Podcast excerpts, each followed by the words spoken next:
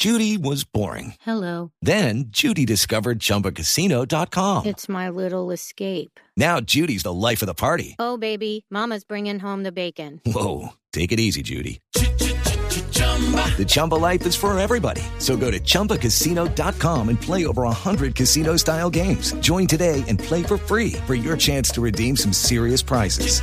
chumba ChumbaCasino.com. No purchase necessary. Void where prohibited by law. 18 plus terms and conditions apply. See website for details.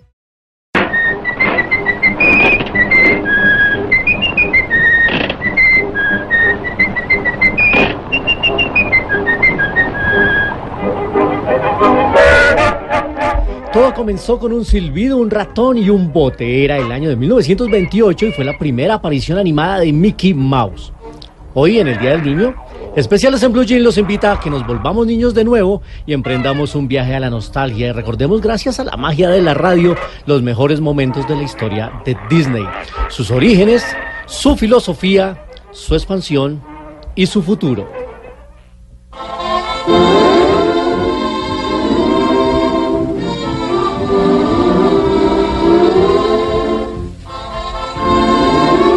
Disney es sinónimo de fantasía, de sueños. Hoy es un gran imperio dedicado a la industria del entretenimiento, pero ¿cómo nació esta poderosa idea ícono de la felicidad y la recreación? Hay que pensar, por supuesto, hablando del creador, el genio, el visionario, Walt Disney. Walter Elias Disney was born in Chicago, Illinois on December 5th, 1901. He developed a love of Efectivamente drawing nació un and 5 de diciembre de 1901 en Chicago. Pasó los años más felices de su infancia en una granja cerca de Missouri hasta que en 1909 su padre enfermó y la familia se trasladó a Kansas City. Pasados un par de años, Walt, que ganaba algún dinero vendiendo caricaturas, se matriculó en el Instituto de Arte de Kansas City donde aprendió las primeras nociones sobre las técnicas del dibujo. Su adolescencia estuvo llena de mucho cine, un invento que lo apasionó desde el primer momento. En 1922, Disney fundó con la ayuda de un amigo que se llamaba V. Works la compañía Lugograms, con la que realizó exitosos cortometrajes basados en cuentos infantiles. Sin embargo, los gastos de producción superaban los beneficios y al año siguiente tuvo que cerrar. Desalentado entonces, Walt Disney se trasladó a Hollywood y en 1923 comenzó a producir dibujos animados junto a su hermano Roy, llegando a la que sería ni más ni menos que su atracción más famosa y su creación más famosa, el ratón Mickey. Pero hasta la implementación del sonido se convirtió en un éxito rotundo. La voz de Mickey en un inicio la hizo el propio Walt Disney. Ya había diferentes productos del personaje en 1930 y las personalidades del mundo de la, de la política incluso admitieron su simpatía por el personaje. Entre ellos estaban Roosevelt y Mussolini. Para 1935 todos los cortometrajes de Disney ya contaban con sonido e imagen a color. And now, here's another side of the plausible impossible. It's been used so extensively in animated cartoons Ese que escuchamos ahí es al propio Walt Disney. En 1932 introdujo el color en árboles y flores. En 1934 creó al Pato Donald y en el 37 realizó el primer largometraje de dibujos animados de la historia, Blancanieves y los siete enanitos. Después siguieron Pinocho, Fantasía y Bambi.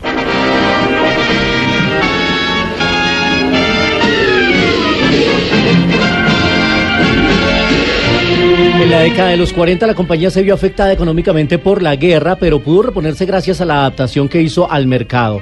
Ahora pedía formatos diferentes al del cortometraje, pero la década del 50 Disney se introdujo en el mercado de la televisión y de las películas de acción. El mundo es de colores, mágico mundo de colores.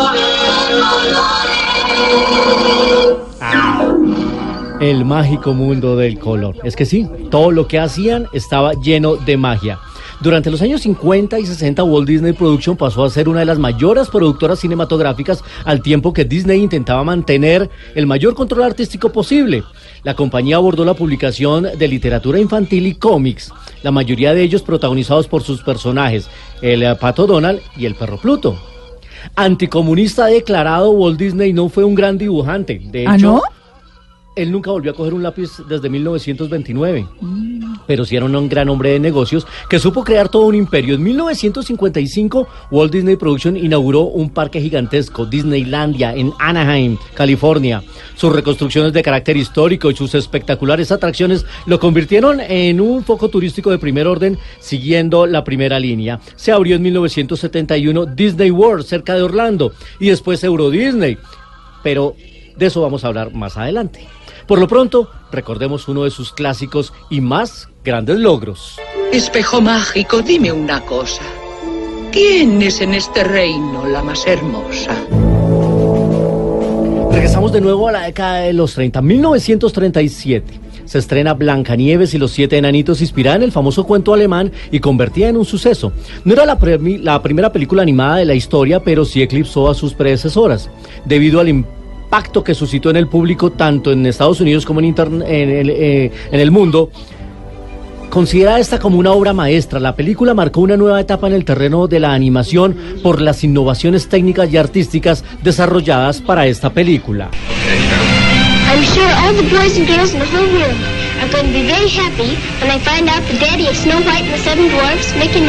Este fue justo el momento en que la adorable Shirley Temple le entregó a Walt Disney el Oscar y siete Oscar enanitos haciendo homenaje a la película que en eh, 1989 fue considerada como cultural, histórica y estéticamente significativa por la Biblioteca del Congreso de los Estados Unidos. Fue seleccionada para su preservación en el Registro Cinematográfico Nacional de los Estados Unidos y forma parte de la lista TEM Top 10 del AFI. Además, es la número uno en la categoría de animación. We're three happy chappies with snappy serappies. You'll find us beneath our sombreros.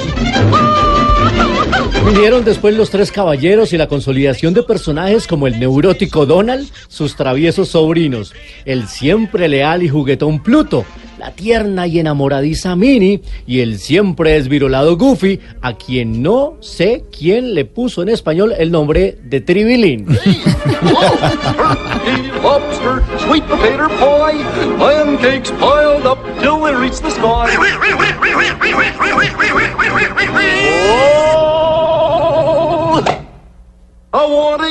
Walt Disney se convirtió en la persona en recibir más Oscar, ganó 22 premios de la Academia y recibió otros cuatro honoríficos, en un total de 59 nominaciones. También se ganó 7 premios Emmy.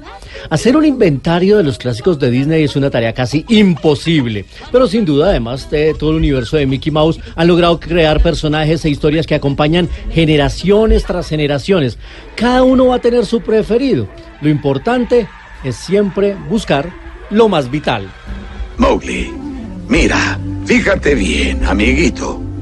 Todo lo que tienes que hacer es buscar lo más vital nomás, lo que es necesidad nomás, y olvídate de la preocupación. Tras ser diagnosticado con cáncer en el pulmón izquierdo en 1966, Walt Disney dejó de lado el trabajo sobre Disney World. Su enfermedad teóricamente fue causada debido a su excesivo gusto por el cigarrillo. Tras sufrir un paro cardiorrespiratorio, Walt Disney muere inevitablemente el eh, 15 de diciembre de 1966, 10 días después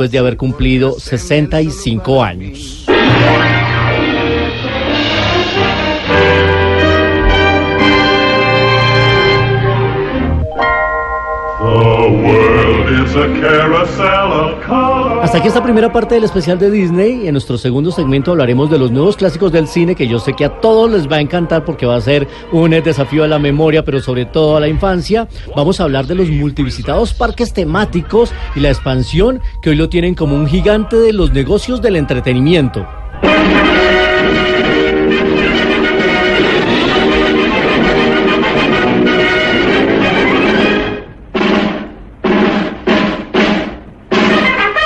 Especiales de Blue Jeans estamos hablando de Disney, un imperio del que hacemos parte, porque todos alguna vez quisimos hacer parte del club de Mickey Mouse.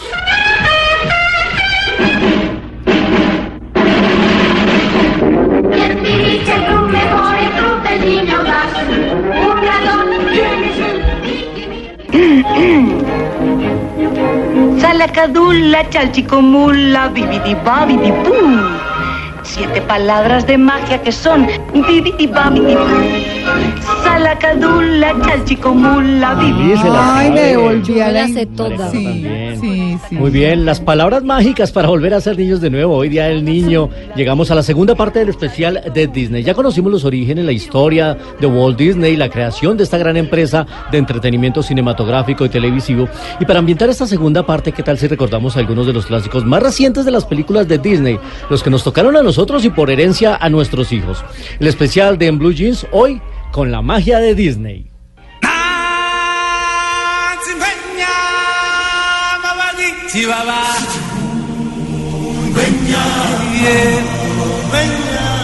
El Rey el León fue lanzada el 15 de junio de 1994. Obtuvo una reacción positiva por parte de la crítica que la elogió sobre todo por su música, argumento y animación.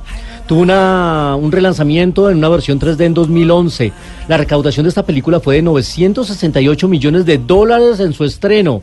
Además de- es la cinta de dibujos animados hechos a mano y en 2D con mayor recaudación y se encuentra entre las películas que más ingresos ha generado tanto en Estados Unidos como en otros países. El Rey León ganó dos premios Oscar gracias a su banda sonora y el Globo de Oro en la categoría de mejor película, comedia o musical.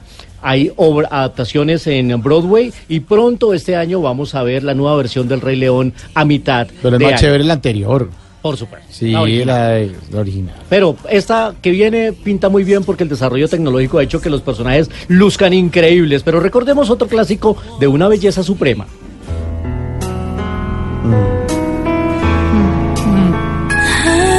Beauty and the Beast.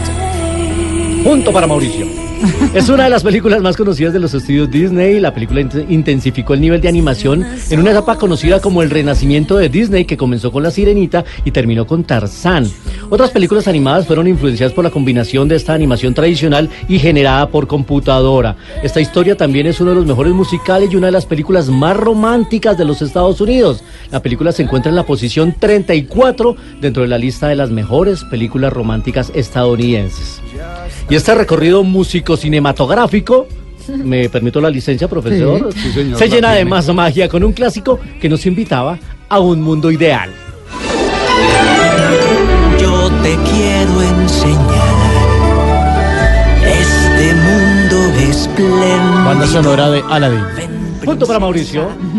Es la trigésima primera cinta, María Clara, ¿le estoy haciendo caso? La trigésima primera cinta muy de la bien, serie Walt Disney. muy bien. Se realizó también en ese periodo conocido como el Renacimiento de Disney. Aladdin ganó varios premios, incluyendo varios, un par de Oscar y dos Globos de Oro, gracias a esa banda sonora. Cabe señalar que la canción en inglés, la versión de A Whole New World, obtuvo un Grammy como canción del año y fue la primera balada de Disney en ascender a la cima del, del listado Billboard 100. Pero esta sí que nos trae recuerdos.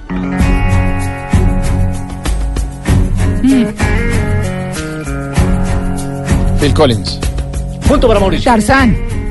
Punto, Punto para Ana Clara. Ah. El gran Phil Collins. Escuchémoslo un poquito. Toma mi mano, Pero me gusta más en inglés. Sí, para la versión animada de Tarzán de 1999. Aunque la película se basa en el primer libro de la serie de Tarzán, Tarzán de los monos, existen varias diferencias entre el libro y la película, por supuesto, porque esta es una película infantil. Claro.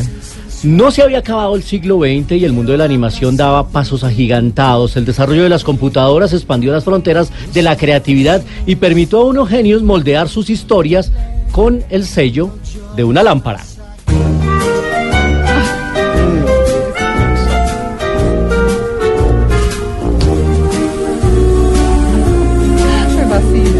Yo soy tu amigo fiel.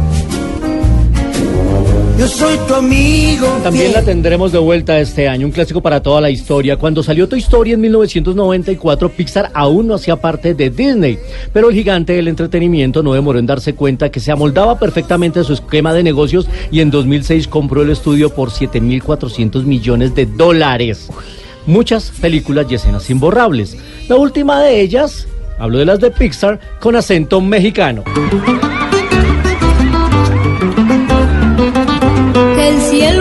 Azul, ay mi amor, ay mi amor, ¿qué es rojo dices tú? Ay, mi Coco, amor. ganadora de multipremios este año, maravillosa creación que le rendía homenaje a la tradición mexicana de todos los muertos. Cada, cada uno, por supuesto, tiene su película favorita de Pixar. La mía, en lo, lo personal, es Los Increíbles.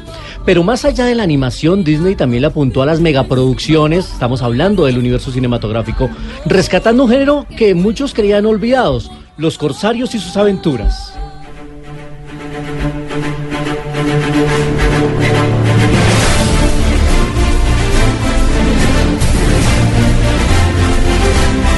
Piratas del Caribe con la producción de Jerry Bruckheimer nos llevó a vivir las aventuras acompañado a- acompañando a un eh, despelotado Jack Sparrow interpretado magistralmente por Johnny Depp, aunque se le quedó pegado el personaje en otras de sus caracterizaciones. pues, Jack Sparrow, que además era increíble como un personaje que era mentiroso, tramposo, desleal, infiel, de Una todo, porquería. era el favorito de los niños, Sí. Claro. porque tenía una simpatía. Bueno, año tras año el imperio Disney fue creciendo y expandiéndose en el cine y la televisión y la multimedia. Ya eran dueños de Pixar, generando dividendos multimillonarios. Pero arrancando el siglo XXI se dieron cuenta que el mundo de los cómics escondía una mina dorada.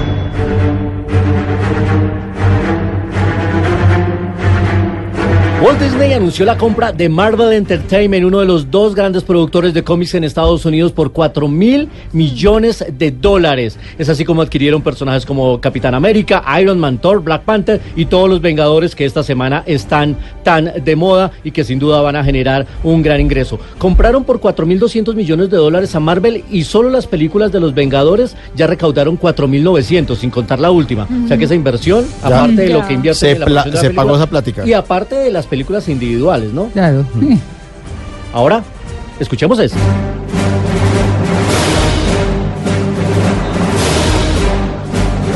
Una cifra similar, 4 mil millones de dólares, pagó Disney por los derechos de Lucasfilm. Ya se Ah. adquirieron la franquicia de Star Wars y no solo eso, también Indiana Jones. Y Así es como plata. los dolaretes llegaban desde una galaxia muy, muy lejana. Pero sin duda la transacción más grande se dio a conocer por estos días. Disney agregó a su portafolio un gigante lleno de historia y mercado. 20th Century Fox.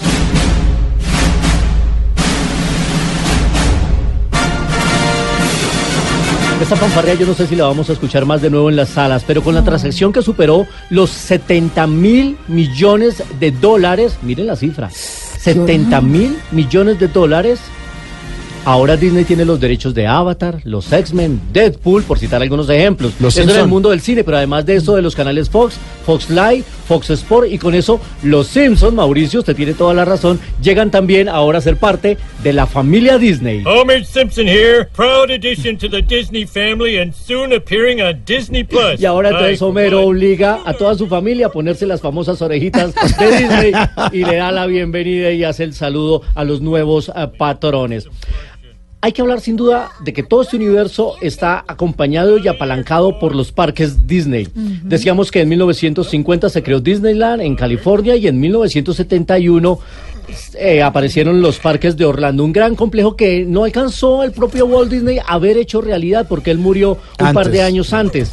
Este año se está celebrando el aniversario número 30 de Hollywood Studios, que para mi gusto personal es mi preferido porque ahí está la atracción de Aerosmith, está la réplica del teatro chino, está la atracción de la Torre del Terror. Guerra de las Galaxias. Y Star Wars está ahí, entonces es mi favorito y este año están haciendo justamente la celebración del aniversario número 30. A propósito de Star Wars, pues este año también se va a abrir el complejo de Star Wars, el parque temático.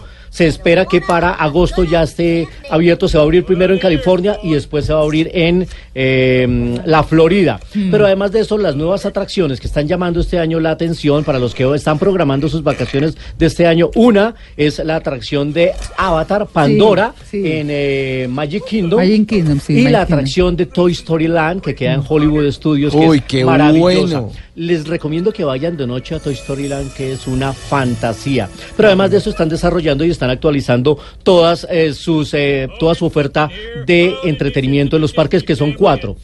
Magic Kingdom, que es el del Castillo de la Princesa, Animal Kingdom, Hollywood Studios y el tradicional Epcot Center. Además de eso, existe la línea de cruceros que le ofrece todo el paquete y con un viaje espléndido y la línea de resorts. Así que si están planeando ir este año de vacaciones, Disney es una buena es la opción. rodadita. El Emporio, dice. Sí, El pero tiene de Emporio todo. Les faltaba Disney. comprar tal cual. Que lo metan ahí. tal cual. Sí, ya el profesor superó. Sí, y sí. quedan listos. Pues hoy hemos hablado de este gigante del entretenimiento, recordando un poquito esos clásicos. Sin duda se ha convertido en un monstruo de los negocios, porque han tenido visión, la misma que arrancó en 1920 con Walt Disney, pero hoy sus sucesores, sus herederos y todo el grupo económico lo tiene además dueño de la ABC, dueño de ESPN. De todo. Es un mega, mega industria. Los especiales hoy, volvimos a ser niños con la historia de Disney.